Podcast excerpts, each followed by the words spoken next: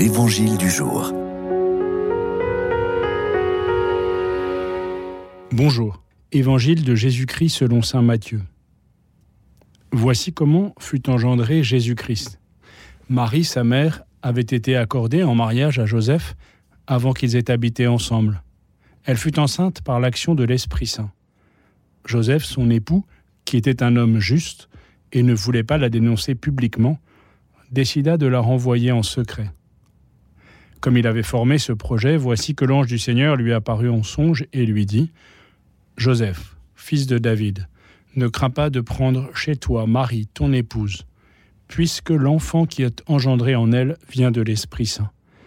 Elle enfantera un fils, et tu lui donneras le nom de Jésus, c'est-à-dire le Seigneur sauve, car c'est lui qui sauvera son peuple de ses péchés. Tout cela est arrivé pour que soit accomplie la parole du Seigneur prononcée par le prophète. Voici que la Vierge concevra et elle enfantera un fils. On lui donnera le nom d'Emmanuel, qui se traduit Dieu avec nous. Quand Joseph se réveilla, il fit ce que l'ange du Seigneur lui avait prescrit. Il prit chez lui son épouse. En cette semaine qui nous prépare à Noël, l'Église nous propose de vivre une retraite.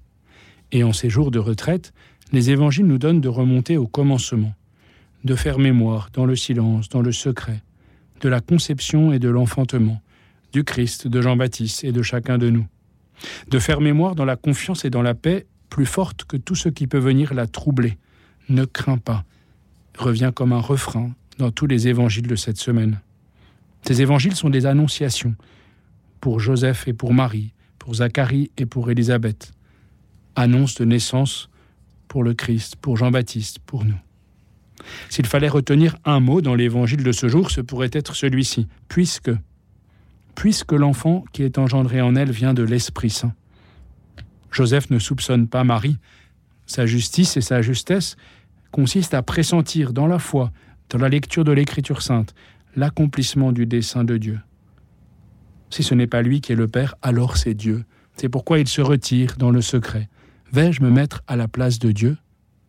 La justice et la justesse de Joseph consistent aussi à recevoir de l'ange cette confirmation. Puisque l'enfant qui est engendré en elle vient de l'Esprit Saint, tu es bien le Père. Tu as bien raison, Joseph. C'est l'Esprit Saint qui est à l'œuvre, et c'est toi qui es le Père. Reçois ton épouse et ton fils comme un cadeau. Et Marie dira, dans le temple de Jérusalem, Vois comme ton Père et moi, nous avons souffert en te cherchant, désignant ainsi Joseph comme le vrai Père de Jésus. C'est toi, Joseph, le Père du Messie, qui va lui donner son nom, Jésus, le Seigneur sauve, Emmanuel, Dieu avec nous, c'est-à-dire sa mission. C'est toi, pauvre pécheur, qui va lui apprendre à prier.